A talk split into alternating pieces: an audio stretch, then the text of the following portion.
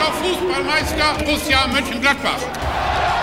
Borussia Mönchengladbach ist für mich freitagsabends Flutlicht, die weißen Trikots und da oben auf der Mauer sitzen. Ich glaube auch, dass für den Club gar kein schlechter Zeitpunkt ist, auch mal einen neuen Weg einzuschlagen. Halli, hallo, hallöchen. Ähm, wir hoffen, ihr könnt unsere Stimmen noch hören. Wir sind's nochmal. Hallo David. Hallo Christoph. Und ja, wir, äh, du hast gerade angedeutet, wir hoffen, ihr könnt unsere Stimmen noch hören. Wir melden uns schon wieder. Äh, wollten ja eigentlich eine, äh, ich hätte fast gesagt, Sommerpause machen, eine Länderspielpause machen. Aber ja, die Ereignisse überschlagen sich, ne? Das hat natürlich wunderbar funktioniert. Äh, auch wir gehen ehrlicherweise langsam ein bisschen auf dem Zahnfleisch. Äh, Nochmal ähm, ganz, ganz liebe Grüße an euch da draußen. Äh, für euch machen wir das und deswegen macht es uns auch Spaß, weil wir eure ganzen Reaktionen immer wieder bekommen. Äh, und ja, David hat es gesagt, es sind bewegte Zeiten. Ähm, wir wollen heute einfach mal den Tag noch nutzen, den letzten Tag der Transferperiode und den Abschluss der Transferperiode, um alle Nebenkriegsschauplätze bei Borussia Mönchengladbach ähm, zu beerdigen, sozusagen, zu begraben, ähm, alles mal abzuhaken. Das Thema Max Eberl soll heute nochmal kurz vorkommen. Ähm, das, die Nachfolge von Max äh, soll nochmal kurz vorkommen. Ähm, und wir wollen aber eben auch vor allen Dingen dann den Fokus lenken jetzt auf über den Transfermarkt, auf die Mannschaft, auf den Sport, auf das, was jetzt wirklich zählt und wirklich wichtig ist. Denn äh, ja, das soll eigentlich so die Quintessenz dieser Folge auch sein. Borussia steht vor ganz, ganz harten Wochen und ähm, jetzt müssen wir uns alle mal darauf besinnen, was wirklich wichtig ist, nämlich äh, in der Liga zu bleiben. Genau, und damit äh, ihr aber nicht schon wieder äh, zu viel von unseren Stimmen hört, haben wir uns gedacht, dass wir heute nochmal in gesamter mitgedacht äh, Redaktionsstärke antreten. Das bedeutet, ähm, ihr hört heute auch Martin und Olli, die den Blog ja damals mitgegründet haben, die ihr hier ja auch schon öfter gehört habt. Äh, und wir reden dann eben über genau die Themen, die Christoph gerade angedeutet hat. Aber erstmal würde ich sagen, hallo Martin, hallo Olli, vielen Dank für eure Zeit. Schönen guten Abend. Guten Abend in so schweren Zeiten. Kurzes Stimmungsbild, ähm, äh, kurze Fragerunde, einfach mal jeder, äh, wie geht's euch gerade so, Borussia-mäßig? Ja, ich hatte ja heute die Hoffnung, mal wieder einen spannenden äh, Deadline-Day zu erleben, äh, ganz in alten Zeiten von äh, Giovanni Elber, Jörg Böhme, von, von solchen Transferphasen. Panikkäufe. Genau, Panikkäufe. bin ein bisschen enttäuscht, äh, aber äh, grundsätzlich bin ich, glaube ich, diese Woche froh, ähm, dass äh, am Wochenende wieder gespielt wird und alle Nebenkriegsschauplätze ähm, sich langsam erledigen und äh, ja, wir uns wieder auf den Sport konzentrieren können. Ich für meinen Teil bin noch ein bisschen auf der Suche nach dem Thomas Galasek im Jahr 2022, aber ähm, der wird nicht mehr kommen. Der wird nicht mehr kommen. Ähm, ohne so viel dürfen wir schon vorwegnehmen, beziehungsweise das Transferfenster schließt ja mit Erscheinen dieser Aufnahme.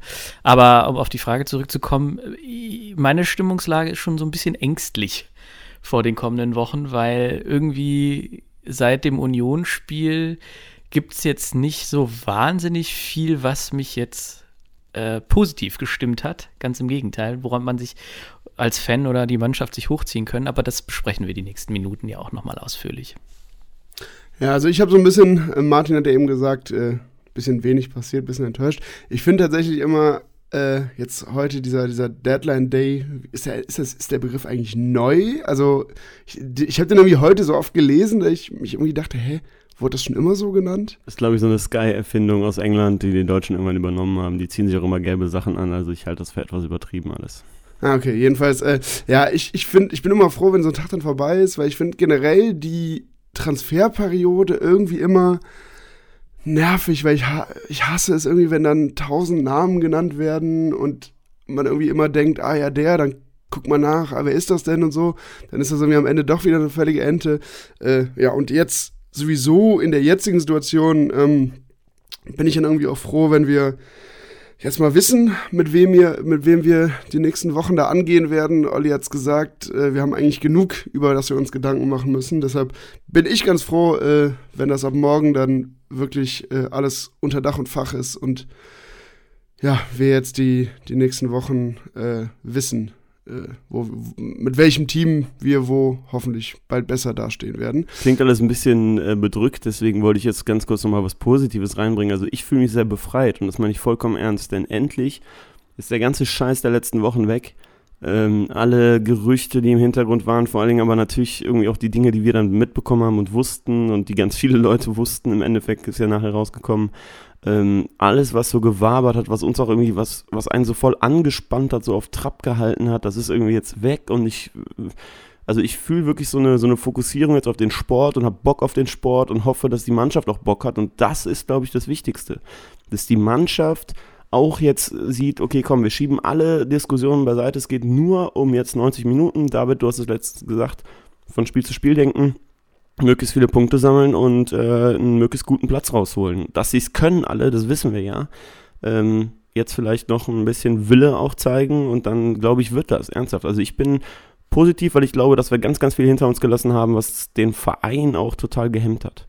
Ja, interessant, weil ich da so ein bisschen, äh, das, dieses erleichtert, das meinte ich sogar auch, aber ich stehe dann so ein bisschen zwischen, zwischen dir und Olli irgendwie, weil ich auch denke, jetzt können wir uns auf den Sport fokussieren, da können wir eigentlich alle froh drum sein, aber äh, Stichwort bedrückt, ich bin mir nicht sicher, ob der Sport alleine uns nicht äh, in den nächsten Wochen noch bedrücken wird, aber lassen wir das, wir hoffen natürlich anderes, aber äh, bevor wir dann wirklich äh, den Schritt nach vorne gehen, hast du hast es ja eben schon gesagt, Christoph, wir müssen doch noch einmal oder wollen zumindest in, in möglichst kurz äh, zurückschauen auf die letzten Tage. Was ist da jetzt passiert mit Eberl? Ähm, was ist vielleicht auch nach diesem Freitag noch bei uns passiert? Was haben wir für Gedanken dazu? Um das, das Thema dann aber wirklich endgültig ähm, ja, ad acta zu legen fürs Erste.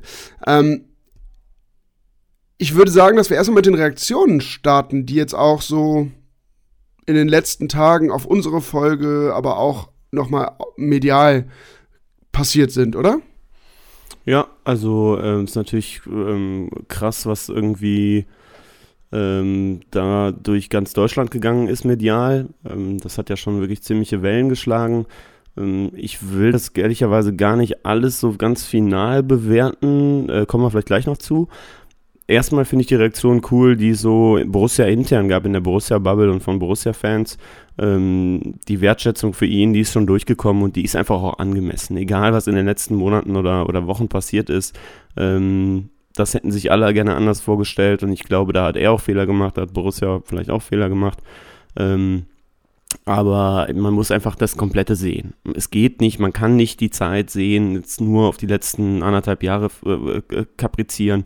Du musst Max Eberts Wirken in Mönchengladbach als, als Ganzes sehen und dann kann man doch gar nicht anders als dem Typen unfassbar dankbar zu sein. Und ähm, das ist durchgekommen. Ähm, ja, ich glaube, wir können auch erzählen, dass wir hatten ja diesen Brief geschrieben, ihm auch zugeschickt, er hat auch reagiert, ähm, hat sich äh, bedankt, äh, hat total nett zurückgeschrieben. Ähm, ja, das geht vielleicht auch raus an alle, die das auch kommentiert haben und auch gesagt haben, sie, sie stehen da voll hinter. Ähm, kann auch Leute verstehen, die vielleicht ein bisschen enttäuschter sind. Ähm, wir haben aber ja auch reingeschrieben, dass wir enttäuscht sind, ähm, bei, was einige Punkte angeht. Aber wie gesagt, ohne Max Eber wäre Borussia nicht da, wo sie jetzt steht. Und ähm, das meine ich nicht tabellarisch, sondern ähm, in, in, der, in der Gänze des Vereins. Und ähm, ja, das, da muss ich einfach sagen, nochmal fetter, fetter Dank auch an der Stelle. Was ähm, man an der Stelle nochmal sagen kann oder was ich, was ich nochmal unterstreichen würde und was wir auch nochmal an, an einer anderen Stelle auch schon so gesagt haben, mich persönlich hat es positiv überrascht, wirklich, wie die Resonanz auf E-Ball war. Ich hatte fast, als so ein bisschen durchklang, dass in den nächsten Tagen sich da das eine oder andere ereignen wird und dass es vielleicht mit seiner Ära bei Borussia zu Ende gehen könnte, ernsthafte Sorge, dass ihm das doch deutlich mehr Leute krumm nehmen würden, ähm, als es dann letztendlich der Fall war, weil diese ähm, äh, Misstöne doch wirklich sehr, sehr, sehr gering waren und sehr leise. Und da kann man auch ganz klar auch nochmal an alle, äh, also Fans sagen, dass es doch auch schön ist, äh, sozusagen, wie verlässlich die Leute auch äh, gute Arbeit wertschätzen und auch trotzdem in dieser Zeit, äh, auch, auch in diesen Zeiten und ähm, spricht ja, wie du eben gesagt hast, Christoph, definitiv dafür noch auch, was er für ein Typ war, was er äh, verkörpert hat in all den Jahren und dass ihm das die Leute hier ähm, ja, das super anerkennen und ein, ein, zwei Kommentare fand ich total toll. Einer, der dann so sagte, so, okay, äh, danke bis hierhin und jetzt geht's wieder weiter. Wir haben direkt nach vorne geguckt und äh, sozusagen hier volle Kraft nach vorn. Und ja, da bleibt ja in den nächsten Wochen einiges zu tun, nicht nur auf dem Platz, sondern auch nebendran. Ich finde aber tatsächlich, also das, das hatten auch wir ja irgendwie schon so, so intern ein wenig besprochen, dass äh, es sich eigentlich, ich auch total gut fand, genauso wie du sagst, Olli, die Mehrheit der Kommentare war total ja, wertschätzend, ähm, mitfühlend, all das. Ähm, und diese vielleicht, die manchmal in wenigen Kommentaren durchklingende Kritik, die dann irgendwie noch Einzelheiten aufarbeiten wollte, da bin ich wirklich total der Meinung, dass das einfach sich nicht gehört. Also selbst, also man, man muss ja nicht davon ausgehen, dass äh, Max Eberl in den letzten Wochen, Jahren, Monaten nie Fehler gemacht hat und vielleicht sogar verstärkt in den letzten zwei Jahren und den letzten paar Monaten dann nochmal. Aber ich finde, darum geht's überhaupt nicht, weil wer diesen Auftritt von ihm gesehen hat, ähm, der wird wohl nicht bestreiten, dass ihm das emotional gerade, ihm das ziemlich nahe geht, dass ihm das alles irgendwie ein bisschen zu viel geworden ist und dann finde ich, hat er natürlich äh, jedes Recht, das so zu sagen. Und ich glaube, da, ja, erstmal finde ich, sollte man es jetzt sowieso nicht tun, es gehört sich nicht, aber es bringt da sowieso auch keinen weiter, da jetzt noch in Einzelheiten rumzustochern. Irgendwie, das ist so, so sehe ich das und deshalb finde ich aber genau, genau das auch gut, wie es passiert ist, dass die Mehrheit der Leute ähm, auch von solchen, ja, Kleinigkeiten in der Bewertung jetzt erstmal auch abgesehen hat. Naja, wir haben da ja intern drüber diskutiert und ich bin schon anderer Meinung, ehrlicherweise. Ne? Also du hast natürlich vollkommen recht, dass es nichts bringt. Und zwar niemandem. Es kann dann nur schmutzige Wäsche geben und ähm, da ist keine mitgeholfen. Ich möchte aber eine finale Bewertung des ganzen Falles erst vornehmen, wenn ich weiß, wann er wieder zurück ist. Und ähm, also mir, ne, mir, es ist halt eine, eine, ähm, es ist, es ist PR in gewisser Weise gewesen. Jeder hat da oben seine Rolle gespielt auf diesem Podium. Und äh, das wurde ja auch Königs, wurde ja auch so krass diskutiert und so. Aber natürlich hat Max Eberl auch versucht, seinen Standpunkt klar zu machen. Sehr, sehr emotional und sicherlich hat er das noch nicht geplant, das so zu machen. Überhaupt nicht, jetzt bitte nicht falsch verstehen. Aber es sind eben auch Sachen vorgefallen in der Vergangenheit, ähm, da ist er sicherlich froh, dass das jetzt nicht zur Sprache kommt, sondern übertüncht ist davon. Und das meine ich damit. Und ähm, ich sehe das schon etwas anders als du, ein bisschen kritischer bei der ganzen Nummer, bin vielleicht auch dann eher, will auch den Verein verstehen und stehe auf Seite des Vereins. Ähm, aber äh, du hast natürlich vollkommen recht, dass es jetzt keinen Sinn mehr macht, das zu diskutieren und vor allen Dingen hier öffentlich nicht. Ähm, ja, ich glaube, da müssen jetzt einfach mal ein paar Wochen ins Land gehen. Äh, Max muss sich in Ruhe ausruhen, wird sich sicherlich auch irgendwann dazu äußern. Äh, davon ist ja auszugehen.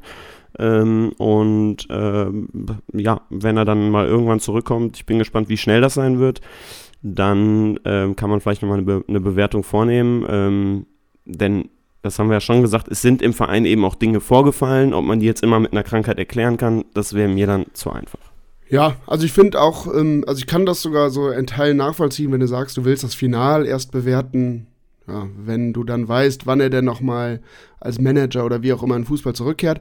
Aber da finde ich, auch das, wir sind irgendwie alle keine, keine Fachmänner auf dem Gebiet und da finde ich, hat er jedes Recht zu sagen, er braucht jetzt diese Auszeit und wenn er die drei Monate braucht, dann braucht er die drei Monate und wenn er die sechs Monate braucht, dann sechs und wenn er die ein Jahr lang braucht, dann, ne, das kann ja nur er entscheiden, erstmal, wann er wieder äh, zurückkommen kann und möchte. Deshalb da finde ich, äh, lohnt sich da die, ähm, die Diskussion darum nicht so richtig, aber was, was ich noch spannend. Ja, nur er hätte ja dann, sorry, dass den, lass mich den einen Gedanken noch sagen, er hätte ja dann auch die Angebote des Vereins annehmen können und zum Borussia zurückkommen können. Ja, aber auch da, äh, und das hat er dann gar nichts mit der, mit seiner Situation jetzt zu tun, da finde ich, natürlich, wir Fans feiern immer ne, sowas wie Vereinstreue und so, das ist ja auch super. Aber ich finde, wir dürfen da auch nicht übertreiben, weil er war jetzt eben seit 99 bei Borussia, seit 2008 Sportdirektor, alles tausendmal gesagt. Aber wenn er dann im Leben nochmal was anderes machen möchte, ich finde, dann kann man ihm das halt nicht übel nehmen. Also, das ist aber auch nur meine Meinung. Da verstehe ich natürlich und. Nein, da hast du, da, also da hast du vollkommen recht, aber natürlich, du sagst es selbst, man ist als Fan dann immer so auf diesem Romantiktrip. Und natürlich ist man dann deswegen, wenn jemand das einfach, wir haben es ja auch geschrieben, ein halbes Berufsleben lang macht, ne? Ich habe es ja eben selbst gesagt, man muss dem eigentlich die Welt zu Füßen legen dafür, dass der so lange bei uns war. Dann ist man natürlich umso enttäuschter einfach. Und diese Enttäuschung, äh, und der war für uns der Verein. Also das ist natürlich mit Schippers zusammen, der aber natürlich dann jetzt eher der, der, der, der Wirtschaftsmann ist, mit dem ganzen Team hinter ihm, ne? natürlich mit einem überragenden Lucien Favre auch damals, sonst wären wir auch nicht da, wo wir, wo wir jetzt als Verein stehen. Aber das, natürlich ist die Enttäuschung dann einfach groß. Und das wollte ich einfach nur sagen, bei jedem Verständnis für, ähm, dass der nochmal was anderes macht in seiner Karriere, ähm, dass der eben jetzt äh, einfach mal eine Pause braucht. Definitiv. Ja, du hast bei all dem natürlich recht. Übrigens ein Aspekt noch, der jetzt gar nicht direkt was mit Eberl zu tun hat, weil du eben, äh, und da hatten wir in unserer Freitagsfolge auch ganz kurz drüber gesprochen, äh, über Königsauftritt. Äh, Finde ich irgendwie noch einen äh, witzigen Aspekt nebenbei, der irgendwie zeigt, dass im Fußball auch viele Leute mitreden und eine eigene Agenda verfolgen.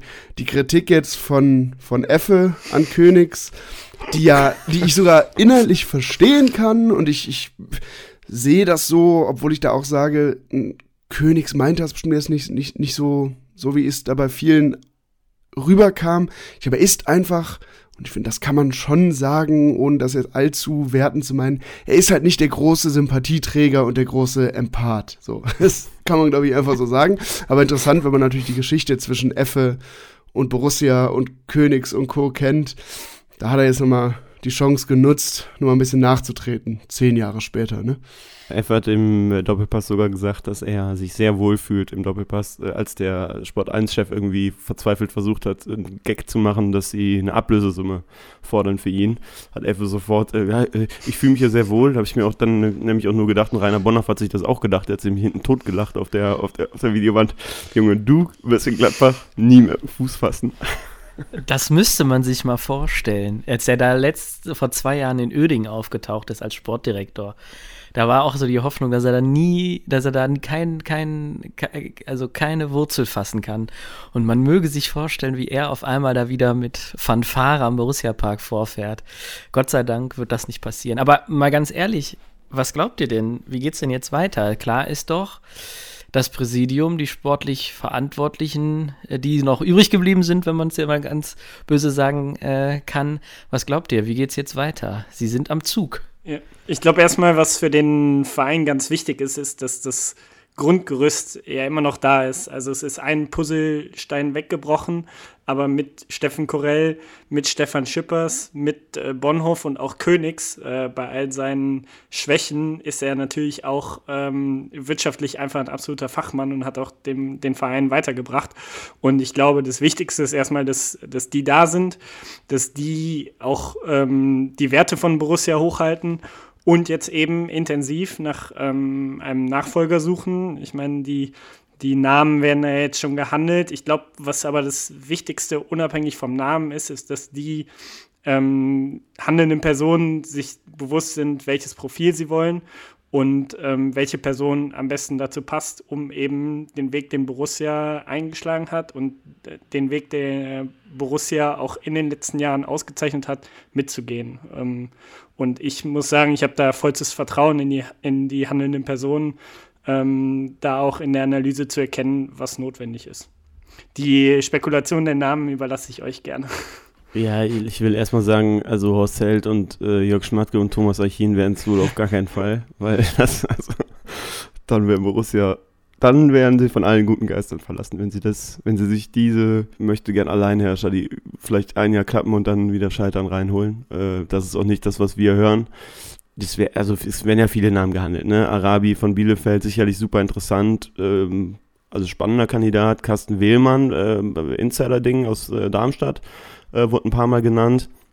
Und dann hast du diese Leute, Jonas Bolt, äh, Sebastian Schinzilotz von Bochum, äh, Spicher und der Christoph Freund von Salzburg. Ich glaube, die haben beide mehr oder weniger abgesagt. Freund hat gesagt, er bleibt bis 23 in Salzburg. Spicher hat ja schon Frankfurt abgesagt. Borussia hat er im letzten Herbst abgesagt. Ich weiß nicht, ob er jetzt vielleicht wieder ein Thema werden könnte, das weiß ich nicht.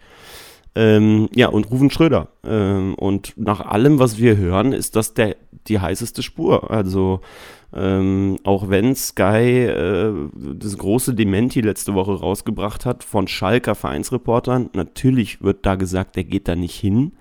Ähm, ich glaube, dass erst, wenn Rufen Schröder sich vor eine Kamera stellt und sagt, er bleibt, er schwört, dass er bleibt, denn selbst wenn Rufen Schröder sich vor eine Kamera stellt und nicht schwört, äh, Grüße an Marco Rose und Adi Hütter, kann es sein, dass er bei uns landet. Und ähm, ich würde das auch für eine sehr, sehr, sehr, sehr gute Lösung halten. Ja, also die, die verschiedenen Namen, also ich glaube, jemand, der jetzt Erfahrung hat, das hat ja auch, ich glaube, es war auch Königs oder der gesagt hat, Bundesliga-Erfahrung muss nicht sein, aber wäre natürlich gut. Ähm, ich finde es immer so schwer, diese Namen zu beurteilen, die jetzt dann bei anderen Vereinen sind, weil ich, ich finde, das hängt ja irgendwie auch von so vielen Parametern ab, ob jemand nach zu Borussia kommt und äh, ob das dann klappt oder nicht, da ich es echt voll schwierig finde, das wirklich für mich vernünftig bewerten zu können, wer da geeignet ist oder nicht. Finde aber auch, dass Schröder jetzt erstmal von außen betrachtet am ja, vernünftigsten klingt. Ne, er muss halt ins Team reinpassen, in, in, in bestehendes äh, Gebilde. Martin hat es ja eben genau richtig gesagt. Äh, ne, die Scouting-Abteilung äh, würde ich da auch noch mit reinnehmen. Ähm, Mario Vossen, äh, Chef-Scout mit seinen Jungs, äh, arbeiten auch seit, seit, seit Ewigkeiten mit Corell und Co. zusammen. Ja, genau, aber können, aber also das, das wäre genau das, was ich meine. Ich kann ja irgendwie, oder das kann ich zumindest nicht, beurteilen, ob der jetzt in diese ins Team reinpassen, hat für mich auch so eine menschliche Komponente, also Teamchemie und so. Und das kann ich ja in der Zusammenarbeit gar nicht bewerten. Ne? Ja, nur überleg doch mal, Max Eberl wollte ihn schon mal holen. Oder, ne? Ja. Oder im, im, Endeffekt haben sie dann, das ist ja jetzt dann auch nochmal ganz final besprochen worden, dann hat Eberl dann gesagt, naja, vielleicht doch nicht, wobei wir haben gehört, Schröder hat dann ganz final gesagt, das wäre jetzt der falsche Zeitpunkt, um zu kommen. Deswegen hat Eberl gesagt, als Rose dann gekommen ist, okay, ich mach's äh, alleine weiter. Hat er selbst gesagt, war vielleicht auch ein Fehler. Ähm, aber ähm, das zeigt ja, dass das menschlich jemand sein muss, der schon mal mit Eberl auf einer Wellenlänge ist, damit auch mit Corell, die Eberl Corell waren sind, ja, privat befreundet. Ähm, das heißt, da, also ich glaube, von, vom, vom Typ her passt er total rein, hat in Mainz ganz viele Franzosen geholt, hat da auch ein gutes Scouting-Netzwerk. Ähm, also das würde schon von der Linie her passen.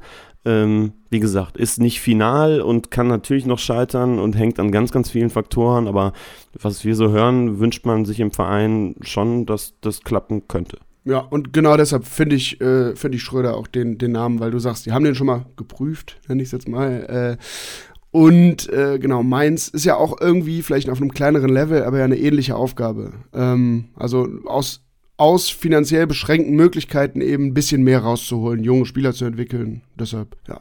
Ja gut, gerade in seinem Verein hat er sehr beschränkte finanzielle Möglichkeiten. Das ist richtig, das ist richtig. Und ich, die Schalker, die Schalker werden sich auch, die Schalke-Fans werden sich natürlich auch bedanken, wenn wir, wenn Borussia jetzt äh, gerade das, was da so ein bisschen im anfangenden Aufbau ist, wenn er wieder geht. Ne? Ja, sorry, wenn die großen Anfragen. Ja, klar. Können die kleinen ja. Ruhrgebietsvereine nichts machen. Ne?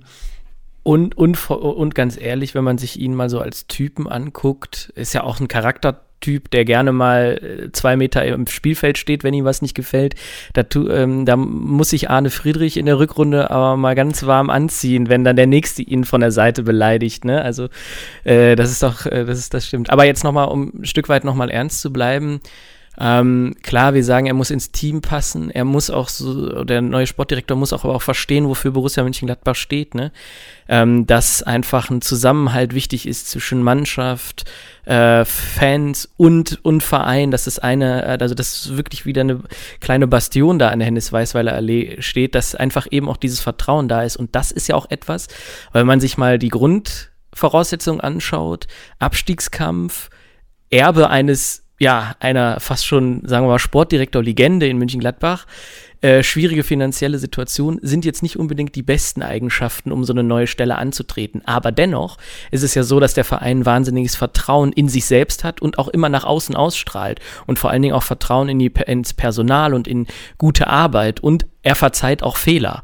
Und von daher glaube ich, ist es aus einer Perspektive eines Ruven Schröders der jetzt, ja, ich mach mal, sag mal, nach, Mai, nach Mainz vielleicht jetzt gar nicht mehr so richtig auf dem, vielleicht manchmal gar nicht mehr so richtig auf dem Zettel aller war und dann in, auf Schalke gute Arbeit macht, aus wenig vergleichsweise viel rausholt und auch äh, sich nicht ähm, verbiegen muss in seinen, in, in seinen Ansichten, muss man klar sagen, könnte München-Gladbach ein guter nächster Schritt für ihn sein. Und ja, mal sehen, ob es wird. Ja, das glaube ich auch. Ich wollte noch ganz kurz was zu, zur Hacking-Diskussion sagen und zu Martin Stranzel. Also erstmal Martin Stranzel hat gesagt, er will Trainer werden. Welcher, welcher Hornochse kommt auf die Idee, dass der ähm, jetzt auf einmal Sportdirektor bei uns wird. Also das, das, das finde ich erstmal ganz komisch. Und ja, du, wenn Hütter gehen muss, dann äh, kann er das direkt. Dann haben wir schon jemanden, der Eberl und Hütter ersetzen kann in einer Person. Und Ari van Lent als Assistenttrainer. Ja, genau, Schattentrainer. Und da kommen wir nämlich jetzt zum Kollegen äh, äh, Dieter Hecking, äh, unser, unser Dietmar. Ähm, äh, wer kommt auf die Idee, dass das ein passender Sportvorstand wäre oder Sportdirektor? Also wo hat der denn mal bewiesen, dass er ein guter Sportdirektor wäre? Also das finde ich auch, manche Leute kommen auf Ideen, da ist, glaube ich, äh, der Wunsch Vater des Gedanken. Ist aber der einzige Kandidat, der schon ganz offiziell dem dementiert hat äh, per Vereinsmitteilung. Ungefragt. genau. Ja, ja ungefragt, äh, wir hoffen es, wir wissen es aber nicht. Ja, aber ich glaube, das ist ja so, in vielen Diskussionen immer so, da werden jetzt halt eben alle Namen mal in den Mixer geworfen, die schon mal irgendwie um Borussia herum was gemacht haben oder halt gerade irgendwo anders in der in der Liga sind. Ich halte das übrigens auch nicht ausgeschlossen, dass die über den nachdenken. Ne? Da halt, das halte ich wirklich nicht für ausgeschlossen. Ich glaube nur, dass sie sehr, sehr schlecht beraten wären, ihn zum Sportdirektor zu machen. Äh, also der passt ja menschlich da rein. Wir haben ja gerade eben gesagt, es muss menschlich passen. Ein, einer, der nach außen spricht für ein bestehendes Team, was so weiterarbeitet. Corell, der, der, das, das Mastermind dahinter. Das kann ich schon alles verstehen. Ich glaube nur, dass es keine gute Idee wäre, weil, wie gesagt, du brauchst, glaube ich, wirklich einen ja, einen, der das jetzt auch mal ein paar Jahre gemacht hat und nicht einer, der irgendwann gesagt hat, ich bin jetzt kein Trainer mehr, sondern bin jetzt Sportdirektor. Man, man stelle sich vor, er würde kommen und sich dann vertraglich zusichern lassen, dass auch noch irgendwo Dirk Bremser unterkommt in irgendeinem, irgendeinem kleinen, kleinen Stelle. Ey, das wäre eine absolut schwierige Situation für alle. Naja, so gut fand ich unsere Standards jetzt nicht in letzter Zeit, Olli, ne? Also. Ja. Naja, ich würde sagen, wir haben, das, wir haben das alles weiter im Blick und ähm, gucken aber jetzt, dass wir von diesen, äh, von diesen Nebenschauplätzen mal kurz wegkommen äh, und wirklich mal den Fokus auf den Sport lenken. Und wir haben ja noch ein Thema auf dem Weg liegen, nämlich dies, äh, die Transferphase, ähm, über die wir wunderbar uns eine Brücke schlagen können äh, zum Sport. Ähm, ja, zwei Abgänge ähm, nach Hannes Wolf. Jetzt Was noch, kein äh, Abgang äh, ist, ne? nur um das mal kurz zu unterstreichen. Das ist kein Abgang, der war vorher schon keine Verstärkung. Also kann er jetzt auch keine Schwäche sein. Es kann ja auch keine Schwäche sein, dass er gegangen ist. Tut mir leid, das muss man auch mal klar so unterstreichen. Ja, ihr merkt da draußen, der äh, Lieblingsspieler des Dortmunder Meistertrainers stößt bei Oliver auf ganz, ganz große, ganz, ganz große Sympathien. Ähm, das Bonhoff-Zitat heute fand ich sehr, sehr besonders, ähm, dass er extra betont, dass Zakaria dem Verein noch eine, noch eine Ablöse ähm, bescheren wollte. Ähm, kleiner Gruß an einen anderen Spieler, oder? Ja, ich glaube, das war so die, die Minispitze gegen Matze Ginter, oder? Äh, ja, aber wenn es so gemeint war, es passt ja eigentlich nicht so richtig zu Bonhoff, so eine versteckte Spitze, oder? Aber wenn es so gemeint war, war es eine lustige Spitze auf jeden Fall. Vielleicht hat er vom Golfplatz auch aus einfach gesagt, schreib irgendwas, ist es alles okay. Ähm. vielleicht war er, vielleicht war er aber auch froh, dass äh, Zakaria im Winter nicht zu einem Verein gewechselt ist, der nicht in der Lage war, die Ablöse zu bezahlen, der ihn aber gerne im Sommer geholt hätte. Äh, nördlich mit dem Meistertrainer. Ich glaube, ablösefrei als Ersatz für einen alternden Axel Witzel hätten die Zakaria schon gerne gesehen. Ja, da muss man auch äh, in der Lage sein, jetzt ein bisschen Kohle in die Hand zu nehmen. Ne? Kann halt auch nicht jeder in Corona-Zeiten. Äh, und da sind wir auch schon beim Thema. Ähm, Angelo Fulgini war heute mal ganz kurz Thema und es, wir haben uns wirklich, äh, also innerlich ein bisschen kaputt gelacht weil ähm, da alle so drauf aufgesprungen sind auf den Zug. Also erstmal, wir hatten das schon mal vor ein paar Wochen gesagt, dass wir den Namen aus dem Verein noch nie gehört haben. Die haben sich mit dem beschäftigt, ja, der war auf jeden Fall auch, auch, auch Thema. Aber also man sieht dann irgendwie 12 Millionen. Und dann sieht man, dass das ein Spieler ist, der natürlich, der schon ein Tempo hat, der, der, der eine gute, äh, gute Technik hat, ähm, der aber ähm, eigentlich so der Hofmann-Spieler ist. Und brauchst du zwei davon bei der Auswahl, die wir vorne haben, okay, dann hatten wir, haben wir nochmal ganz kurz gedacht, wenn sich irgendwelche Reporter so sicher sind, vielleicht geht auch noch wer. Nochmal ein, zwei Mal in Gladbach ein paar Quellen angezapft und haben alle gesagt, auf gar keinen Fall, das, äh, das, das ist kein heißes Thema hier.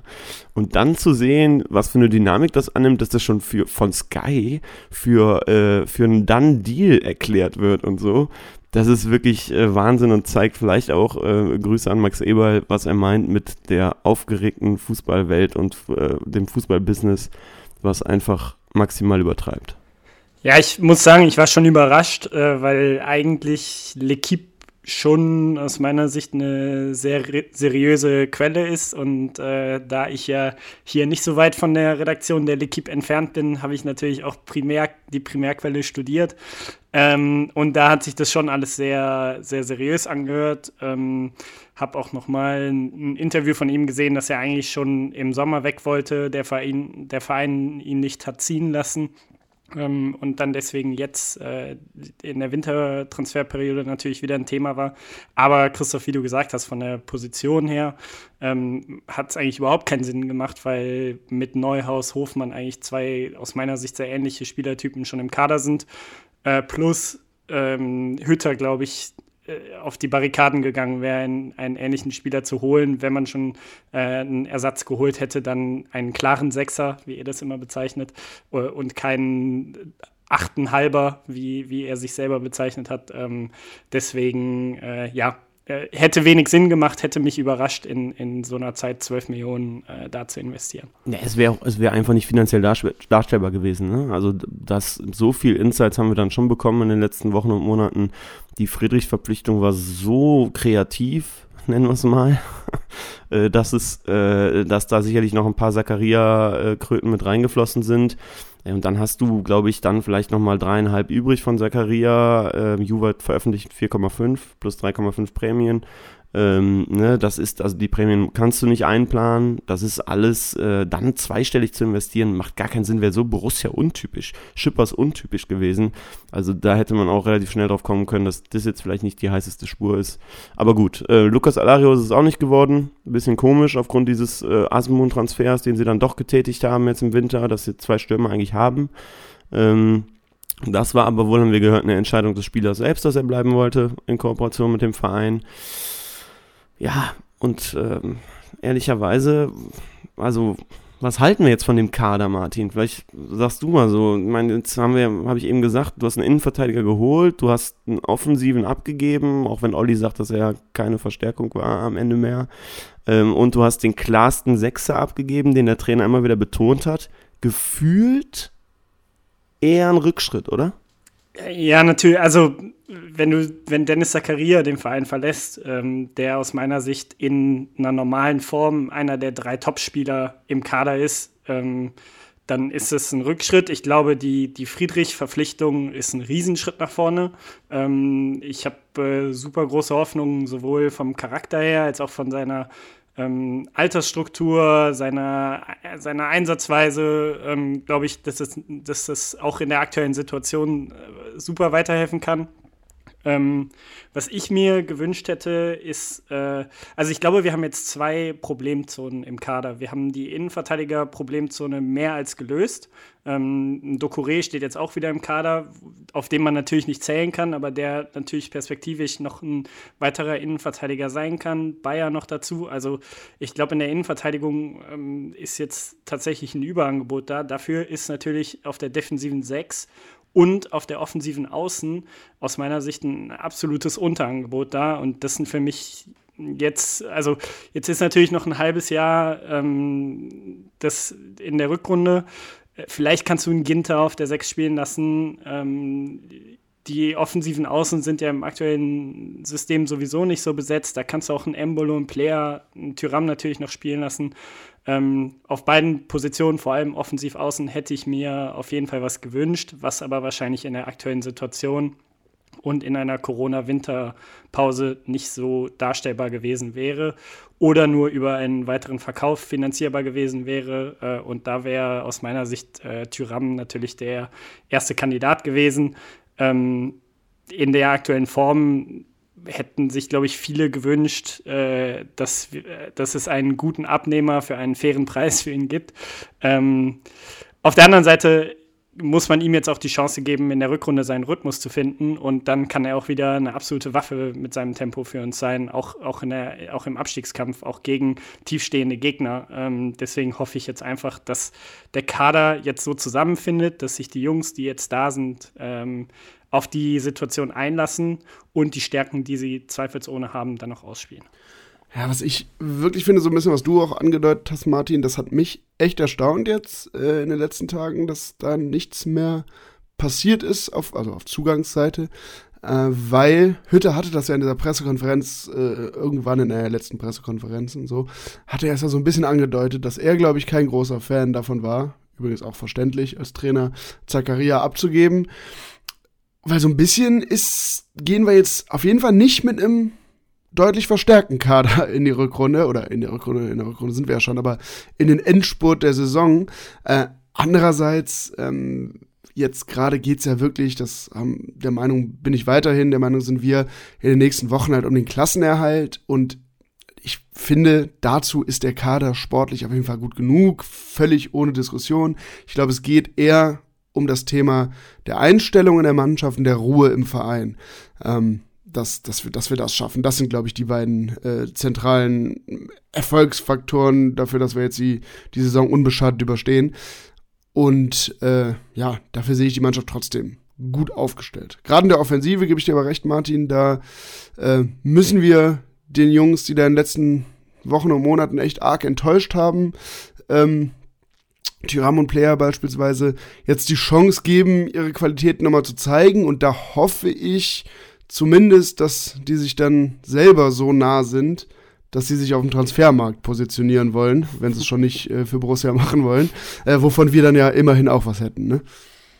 Ja, aber dann gehen wir doch mal aufs, äh, aufs Thema Einstellung. Wir sind Zwölfter, 22 Punkte, Augsburg ist 16. mit 19, Stuttgart 17. mit 18, das heißt vier Punkte auf dem direkten Abstiegsplatz, drei auf die Relegation. Traut ihr das dem Kader zu von der Einstellung? Weil die letzten Spiele haben wir ehrlicherweise das jetzt nicht belegt. Also ich bin nicht so ganz so positiv gestimmt, wenn ich ehrlich sein will. Und ich will auch nicht jetzt hier irgendwie den Miesepetrigen geben, aber woher, außer bei der eigenen Ehre, ähm, sollen die Jungs jetzt irgendwie ihre Motivation nehmen? es gab, ich meine, es hat sich jetzt, abgesehen vom Eberl-Abgang, nicht so wahnsinnig viel verändert seit dem Spiel gegen Union Berlin. Gut, da stimmte so ein bisschen die Einstellung wieder mehr, ähm, aber so einen neuen Impuls haben sie ja jetzt nicht bekommen. Sie haben noch viel Zeit, 14 Spieltage, um das ganze Ding umzubiegen. Und ich glaube, ja, da wird völlig, wir haben, du hast völlig recht. Da sind wir uns ja auch alle einig, dass die sportliche Qualität was anderes ist als Platz 12, aber darauf kannst du dich ja nicht verlassen. Du musst äh, das Ganze im wahrsten Sinne des Wortes sprichwörtlich auf den Platz bringen und da habe ich doch meine argen Zweifel, dass das Innenleben der Mannschaft äh, ja bis aufs Grundgerüst irgendwie äh, eingefallen ist, um ähm, sich da irgendwie rauszuziehen. Da muss Herr Hütter und die, äh, ja, die, das Team um, da, um, um die Mannschaft herum wirklich echt ganze Arbeit leisten, gemeinsam vielleicht auch mit ein paar Führungsspielern, dass die da wieder rauskommen. Ich weiß nicht, ich weiß nicht, wo das funktionieren soll. Über einen dreckigen Sieg mal, wo ich, ich, ich sehe gerade nicht wahnsinnig viel Licht am Horizont, wenn ich ehrlich bin, auch was die nächsten Spiele anbelangt. Ich bin da ein bisschen positiver, Olli, aber ich glaube, ich doch. Das, was ganz, ganz wichtig, was ganz, ganz wichtig für die nächsten Spiele ist, ist vielleicht mal eine, eine Achse aufzubauen von Spielern, wo du das Gefühl hast, die sind äh, auf dem Platz dabei, die gehen auch mal vorweg, wenn, wenn vielleicht ein Gegentor kommt ähm, und die können auch mal fünf Spiele in Folge spielen, weil ich hatte so in der Hinrunde auch das Gefühl, dass irgendwie super viel die Mannschaft wechseln musste, weil es Verletzte gab, weil es Sperren gab, äh, was auch immer. Und ich glaube, ähm, meine, meine Hoffnung, und das ist für mich auch wirklich ähm, die Hoffnung so ein bisschen der Wintertransferperiode ist tatsächlich in Friedrich. Ich fand ihn gegen Union im Zentrum hinten drin sehr, sehr stark. Und ähm, das ist für mich auf jeden Fall eine Hoffnung für die Rückrunde.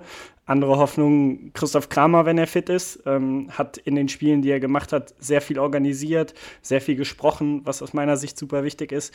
Dann Jonas Hofmann. Und da hast du schon mal drei Spieler in zentralen Positionen, die ähm, aus meiner Sicht, wenn sie fit bleiben, eine stabile Achse bilden können. Auf den Außen mit Leiner, Benzebaini, zwei abgewichste Spieler, ähm, die, denen man den, den Einsatz auch nicht äh, absprechen kann, außer Benzebaini vielleicht in, in der einen oder anderen Situation. Aber das, das ist für mich, das sind zentrale Spieler, die fit bleiben müssen, die sich irgendwie jetzt auch wieder so ein bisschen einspielen müssen ähm, und dann äh, vorweggehen müssen. Ja, ich bin da auch tatsächlich positiver gestimmt als du, Olli. Also ich glaube jetzt ehrlich gesagt nicht an die große Trendwende in der Rückrunde. Also ich glaube nicht, dass wir nochmal eine, richtig dicke Serie starten und uns richtig freischwimmen. Ich glaube schon, dass wir bis zum Ende da zumindest um Platz 12 so rumtrudeln, dass wir auch ab und an mal so den Sorge haben, vielleicht rutschen wir doch rein, ganz unten. Aber wirklich einfach nur aus dem Grund, den ich eben genannt habe. Es gibt so viele Namen im Kader, die weg wollen und die auch im, im Sommer noch weg wollen und die noch größere Pläne haben. Und so realistisch sind die Jungs dann ja hoffentlich auch, dass wenn sie diese größeren Pläne wirklich ernsthaft verfolgen wollen, dann müssen die jetzt Werbung für sich machen. Und da setze ich dann eben schon auf den, den sportlichen Ehrgeiz bei einigen auf dem Platz, dass ich glaube, dass der Kader jetzt mit ein bisschen mehr Ruhe in der Rückrunde ähm, seine, ja, seine PS doch zumindest ein bisschen mehr auf die Straße bringen kann. Ja, dann lass uns doch nochmal eben ganz, ganz schnell auf die, äh, auf die Konkurrenten vielleicht gucken, weil da ja auch irgendwie ein bisschen was passiert ist, äh, Martin. Ähm, du hast dir das mal ein bisschen angeschaut. Unter uns stehen ja Hertha, Wolfsburg, dann ist da noch Augsburg mit ihrem komischen Pepi und äh, Stuttgart. Das sind auch noch unten drin. Also zumindest mit sagen wir mal Hertha, Wolfsburg und Stuttgart ja drei Teams, die nominell da unten jetzt auch nicht unbedingt hingehören. Ähm, bei Augsburg hat es der eine oder andere vielleicht schon gedacht. Bielefeld, klar. Ähm, was, was haben die anderen gemacht? Also wie, wie siehst du die Transfers, die, die dort getätigt wurden? Gut, äh, bei Bielefeld äh, darf man natürlich Gonzalo Castro nicht vergessen. Ne? Äh, Top-Wintertransfer. das ist der Galajek. genau. Könnte, er hat tatsächlich das Potenzial in der Situation bei denen. Ähm, ja, äh, Hertha äh, Kempf geholt. Natürlich aus meiner Sicht kein schlechter Transfer, auch in einer Situation äh, ähnlich wie Ginter Zakaria, ähm, auch von einem direkten Konkurrenten. Dann, glaube ich, eher so junge Spieler eingekauft, wobei man da natürlich bei Bobic sagen muss, dass die auch immer Potenzial haben können. Also ähm, tendenziell, glaube ich, eher verstärkt Piotek abgegeben, der aber jetzt auch nicht so äh, eingeschlagen hat, wie man sich das, glaube ich, erhofft hatte. Ähm, ja, Wolfsburg natürlich äh, wahnsinnig eingekauft, wahnsinnig investiert, auch wenn mit äh, Weghorst natürlich da ein Spieler weggegangen ist, der, der absolut zentral war ähm, vor den Impfdebatten. Ähm, hat, haben aber natürlich mit, mit Kruse, äh, dem Wind, den sie für 12 Millionen geholt haben, und auch dem Amerikaner, nachdem sie Pepi nicht bekommen haben, haben sie einfach mal einen anderen geholt. Äh, auch äh, offensiv, glaube ich, sich, sich äh, sehr verstärkt ähm, und auch da wahrscheinlich die Hoffnung, äh, dem äh, Trainer Kohlfeld noch mehr offensive Power und flexiblere Power zur Verfügung zu stellen. Nicht alles auf äh, Wekos als Zielspieler ausgerichtet. Ähm, und Stuttgart, dann natürlich, hatten wir gerade schon Kämpfe abgegeben, aber mit ähm, Thiago Thomas, glaube ich, ja, von ausgeliehen. Sporting Lissabon.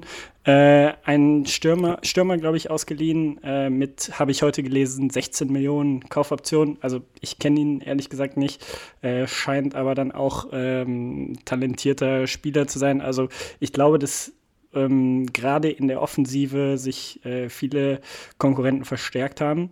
Und ähm, ja, das zeigt auch nochmal den Druck. Wie du gesagt hast, sind viele Mannschaften, die man jetzt nicht unbedingt äh, dort erwartet hätte, die vielleicht vom Kader wie wir auch mehr Potenzial haben. Ähm, und das erhöht dann, glaube ich, aus meiner Sicht nochmal den Druck auch äh, für die nächsten Spiele.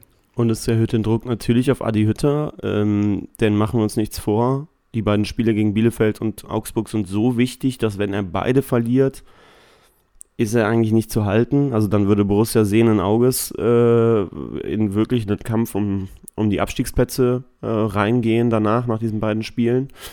Ähm, was, was, was erwarten wir von ihm? Also immer wieder kommen wir auf System natürlich zu sprechen. Ähm, aber ähm, das alleine wird es ja jetzt auch nicht machen. Also Olli, was, was, was erwartest du von Adi Hütter? Also was man ihm ja wirklich positiv zurechnen konnte, auch in den letzten Wochen, in denen es schwierig war. Er war jetzt abgesehen von dem Hannover-Spiel eigentlich ja auch schon sehr ruhig und sachlich in seiner Analyse, äh, auch ähm, ähm, in der Nachbereitung, ähm, was man ihm manchmal so als Fan vielleicht ein bisschen übel genommen hat. Ey, Alter, hau doch einfach mal drauf, sag doch, mach doch mal einen Rundumschlag, äh, so äh, sprich doch mal das aus, was wir fühlen.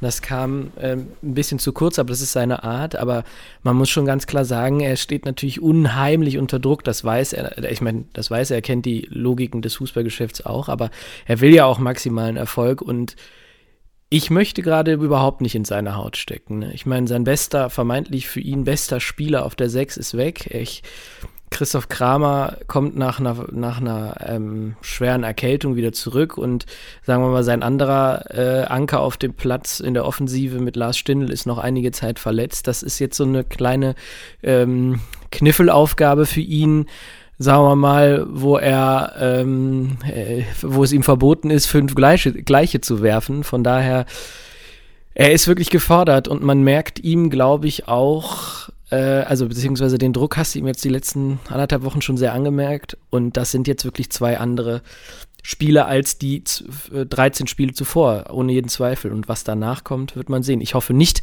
dass wir und ihr euch nochmal Nächte um die Ohren schlagen müsst, um irgendwelche Sonderpodcast-Folgen äh, aufzunehmen und zu schneiden. Ich weiß, übrigens nicht, Olli, ob das, äh, weil du gesagt hast, man hätte sich erwartet oder man hätte sich gewünscht, dass er mal ausgesprochen hätte, was wir so gedacht haben als Fans. Ich weiß nicht, ob ich ihm das geraten hätte. Das muss ich schon auch ehrlich sagen. nee, aber äh, ja, was er war, also ich finde, jetzt ist von ihm klar zu erwarten, einmal, dass natürlich er intern offene Worte findet, aber auch ein bisschen, äh, dass er es schafft, flexibler zu werden in seinem System. Also vielleicht jetzt erkennt, dass die letzten 15 Spiele jetzt vielleicht nicht die große Zeit für spielerische Entwicklung sind und den eigenen Kopf, das eigene Spielsystem durchsetzen. Wenn er sich bei Borussia behauptet und die nächste Saison angeht, hat er dann ja eine lange Sommerpause äh, oder eine Sommerpause, eine normale Sommerpause, ähm, in der er wirklich wieder von Grund auf taktisch arbeiten kann, sondern jetzt geht es wirklich einfach nur um Ergebnisse und dann sich vielleicht auch mal selbst untreu werden und das eigene Spielsystem dem Kader und den ja, sportlichen Gegebenheiten anzupassen. Also wenn ich ganz ehrlich bin, ähm, fehlt mir schon die Kreativität, dass er das jetzt macht wir fordern das schon seit Wochen und es passiert seit Wochen nicht. Er muss ja eigentlich wie so einen Reset-Knopf jetzt noch einmal finden und zu den Jungs sagen, Jungs, kommt, ne, wir äh, kommen, starten bei Null, alle, alle Themen jetzt um, drumherum sind jetzt erledigt. Ähm, es ist klar, wer im Sommer geht. Es ist klar, dass der Sportdirektor weg ist. Die Vereinsoberen suchen jetzt, aber wir kümmern uns jetzt nur um den Sport. Das muss er ja eigentlich finden. Er muss ja fast so ein bisschen Psychologe jetzt noch mit dabei sein. Und ähm, mir fehlt wirklich die Kreativität und mir fehlt der Glaube daran, dass er das ähm, noch leisten kann. Äh, ist jetzt eine steile These, aber ähm, da hat er jetzt genügend Wochen gehabt eigentlich. Und was ich total alarmierend finde, haben wir schon mal vor ein paar Wochen gesagt, man hört so von einigen Spielern, dass sie selbst nicht so ganz an ihn glauben. Und ich glaube, dass das das ist die schlechteste Voraussetzung, die es, ähm, es geben kann. Und ich hoffe nicht, dass uns das um die Ohren fliegt, denn ich bin ja voll bei euch, ein sympathischer Typ, hat in Frankfurt bewiesen, dass er Powerfußball spielen kann. Ja, aber vielleicht wird er über diese Mannschaft stolpern. Das ist so meine Befürchtung. Dass er über die Mannschaft stolpert, kann natürlich passieren. Ich habe aber grundsätzlich schon noch das Vertrauen, dass er das kann. Ne? Wo, woher ich das nehme, weiß ich nicht, aber äh, wahrscheinlich eher aus seinen ja, vorherigen Stationen, aus seiner Erfahrung. Ich bin da noch ein bisschen optimistischer. Wovor ich eher so ein bisschen Schiss habe jetzt in den kommenden Wochen ist, wir haben ja jetzt ganz viel darüber gesprochen, wir lassen das Thema hinter uns, ne, den Transfer, das ganze Transfergerausche, wir lassen Eberl hinter uns und dass wir aber jetzt wieder in so eine Phase reinstolpern, wo wir jetzt in ein, zwei Wochen immer, immer mehr über den Trainer diskutieren mhm. und da wieder der Mannschaft äh, ja, ein Alibi geben, wie man dann so sagt, oder wie auch immer, aber dass der Fokus dann eben wieder zu wenig auf den Spielern liegt und wie haben wir gespielt, sondern immer darüber diskutiert wird.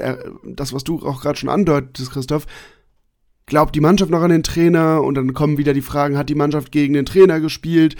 Äh, und wenn uns das jetzt irgendwie nochmal ein, zwei Monate beschäftigt und Unruhe reinbringt äh, und wir dadurch noch weiter unten reinrutschen, dann kann das, finde ich, gefährlich werden. Trotzdem gebe ich dir auch recht, Christoph. Äh, das heißt jetzt überhaupt nicht, dass man jetzt Augen zu und durch machen muss mit dem Trainer. Ähm, aber das ist so eine kleine Befürchtung, die ich habe. Grundsätzlich glaube ich aber schon, dass Hütter den, ja, die Wende zumindest äh, jetzt noch andeuten kann, so dass er im Sommer dann äh, nochmal einen richtigen Neustart mit bei Borussia wagen kann. Und weil wir Adi Hütter natürlich bestmöglich unter die Arme greifen wollen und mit euch da draußen auch so ein paar Ideen noch irgendwie austauschen wollen, haben wir uns überlegt, dass jetzt einfach jeder mal seine Wunschaufstellung sagt. Wir haben das System nicht vorgegeben. Äh, Olli, bitteschön. Also aus der kalten. Ähm, also ich meine, ich würde tatsächlich auch angesichts der Qualität der Leute ähm, bei der Fünferkette hinten bleiben oder bei der Dreierkette bleiben, ähm, abgesehen jetzt von, äh, also gegen Union hatten wir auch eine Fünferkette, Dreier- bzw. Fünferkette, da würde ich Rami Benzibaini ganz klar auf ähm, links sehen anstatt Luca Netz. Dann mit einem Dreier-Mittelfeld spielen aus Kone, Kramer und Neuhaus und vorne ähm, ja Hofmann, Embolo und den letzten ah da, ja also ich sage ich spreche jetzt davon, dass Stindel noch verletzt ist, aber er würde natürlich sonst äh, bei mir auf jeden Fall in der Startelf sehen. Ich fürchte, der letzte wäre einfach der zwölfte Spieler. Also Olli, also Olli hat sich hiermit schon mal disqualifiziert als Manager, ihr merkt es da draußen. Mathe zwei Punkte. Äh, Olli würde also mit zwölf Mann auflaufen. Ist das dumm? Also Könnte im Abstiegskampf auch eine Option sein. also, ich meine, Überzahlsituationen schaffen, sagt man doch immer, oder? Die Chance im, im Abstiegskampf. Ihr habt doch gesagt, ihr habt doch gesagt, das System wird nicht vorgegeben. Ja, genau. Von daher, ja. Martin, bitteschön. Ja, ich habe auch ähm, überlegt, Vierer, Fünferkette, ich würde tatsächlich ähm, aufgrund der aktuellen Situation auf, das, äh, auf Stabilität setzen, Fünferkette. Ähm, Ginter, Friedrich, Elvedi äh, hinten drin. Äh, ganz klar Friedrich in der Mitte, habe ich ja gerade schon gesagt, bin ich ein Riesenfan von. Äh, Leiner Benzebaini auf den Außen. Äh, Im Mittelfeld dann äh, Kone, Neuhaus und Hofmann. Also da dann eher auch ähm, spielerische Kreativität und ähm, Player und Embolo vorne drin. Ich finde, äh, Player äh, in vielen Spielen bin ich ein Riesenfan von ihm, weil er den Ball halten kann, weil er super Pässe spielen kann. Klar, im, gegen den Ball äh, manchmal ein bisschen schläfrig, aber ich habe Hoffnung in ihn und vor allem hat er einen Bombenabschluss, wenn er, wenn er das Vertrauen des Trainers hat und äh, kann die Tore schießen. Und für, für Adi Hütter direkt dazu. Der Plan, wenn, wenn die Fünferkette nicht läuft, dann würde ich äh, Matze Ginter äh, auf die Sechs schieben. Raute im Mittelfeld, zwei Stürmer, ganz klar. Ähm, und äh, damit Vollgas nach vorne. Okay, ja, also äh, erstmal habt ihr jetzt alle nicht gesagt, wen ihr ins Tor stellen würdet. Da würde ich, würd ich Sommer spielen lassen, überraschenderweise. nee, im Ernst, äh, ich würde tatsächlich auch, äh, ich, defensiv würde ich das alles so lassen, wie es jetzt auch im letzten Spiel war, außer halt, ähm, dass ich Benzebaini spielen lassen würde für Netz. Ähm, und dann kommt so ein bisschen darauf an, zählen wir Stindel jetzt dazu? Ich weiß gar nicht wie, aus dem Kopf jetzt, wie lange er noch ausfällt. Länger, ne? Also ich glaube, du musst erstmal nicht mit ihm rechnen. Ja. Okay. Ja, weil grundsätzlich wäre meine Maxime sonst gewesen, auf jeden Fall jetzt Kramer und Stindel so ein bisschen die Pflicht zu nehmen, die immer spielen lassen. Ähm, aber ich würde Kramer und wahrscheinlich Neuhaus hinten, also hinten, in der, in der, äh, in der Zentrale spielen lassen äh, wahrscheinlich Kone rausnehmen und dann, ja, schwank ich so ein bisschen. Äh, ich bin eigentlich bei dir, Martin, dass ich Player, wenn er das Vertrauen hat und eigentlich ja der Einzige, der so ein richtig krasser Abschlussstürmer bei uns ist. Aber äh, ich sehe eigentlich eher vorne Embolo drin, weil der halt finde ich, in den letzten Wochen der Einzige war in der Offensive, der so ein bisschen, äh, also, wir brauchen, finde ich, auch so ein bisschen Körperlichkeit, das auch in der Offensive, das tut uns gut. Ähm, aber vielleicht würde ich dann mit Hofmann ist mal versuchen mit Hofmann und Embolo hintern Spitzen dann halt Player vorne rein. Ja, da muss ja einer populistisch sein und die Viererkette fordern und das mache ich äh, sehr, sehr gerne, weil ich überhaupt nichts von diesem System halte und äh, ich finde auch, äh, wir stehen hinten okay, wir, also wir sagen jetzt, wir haben das gegen Union gut gemacht, haben aber trotzdem zwei Tore kassiert, okay, ein Elfmeter, aber sie hätten auch sonst noch, noch, noch was kassieren können. Also ganz ehrlich, ich finde, äh, das bringt uns nicht weiter. Ähm, wir können ähnlich stabil stehen mit einer Viererkette, äh, Leiner, Elvedi, Friedrich und Benzebaini äh, vor Sommer dann Doppel-6 Kramer Kone. Wir brauchen einen defensiven und einen, der ein bisschen was nach vorne macht. Und dann würde ich vorne die volle Kapelle loslassen. Und er hat das in Frankfurt gemacht und ich verstehe nicht, warum er das bei uns nicht macht. Ich würde also dieses 4-2-3-1 äh, spielen. Ähm, hinter Player, den ich auch vorne gesetzt sehe, weil er ein unfassbarer Abschlussstürmer ist, der einfach, wenn er das Vertrauen hat, total wichtig sein kann. Müsste Herr Hütter vielleicht mal einen, beim Kollegen Baumgart anrufen und fragen, was er mit Modest gemacht hat. Ähm, und ähm, die Dreierkette ähm, hinter Player, da sehe ich Embolo, da sehe ich Hofmann, da sehe ich Tyram. Weil eigentlich, wenn du den stark redest, kannst du auf diese Qualität nicht verzichten.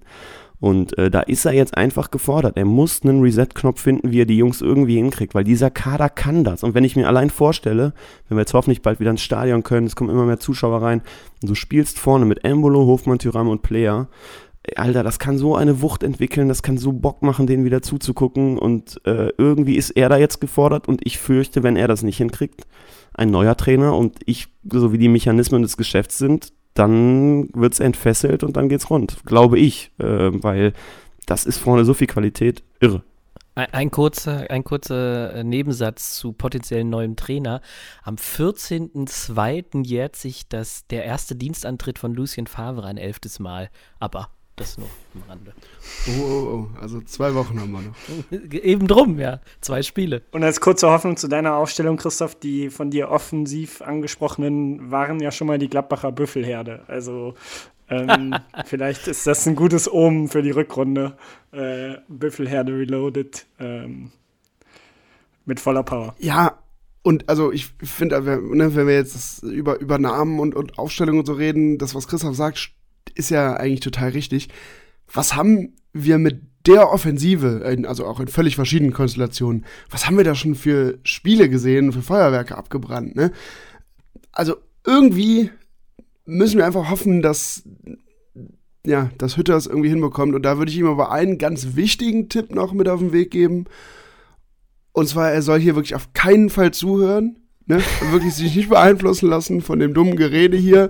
Du hast das alles gelernt, äh, du machst das mit Sicherheit besser. Und wenn ihr da draußen trotzdem äh, Bock auf so Aufstellungsspielchen habt, kommentiert einfach mal äh, auf, den, äh, auf den diversen Kanälen äh, eure Aufstellung drunter. Interessiert uns einfach mal.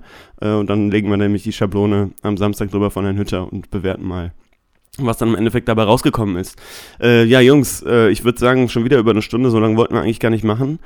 Ähm, Lass uns noch eine ganz, ganz schnelle Runde machen, wie wir das Bielefeld-Spiel tippen. Der Jüngste fängt an. Ein dreckiges 2 zu 1. Für Gladbach natürlich.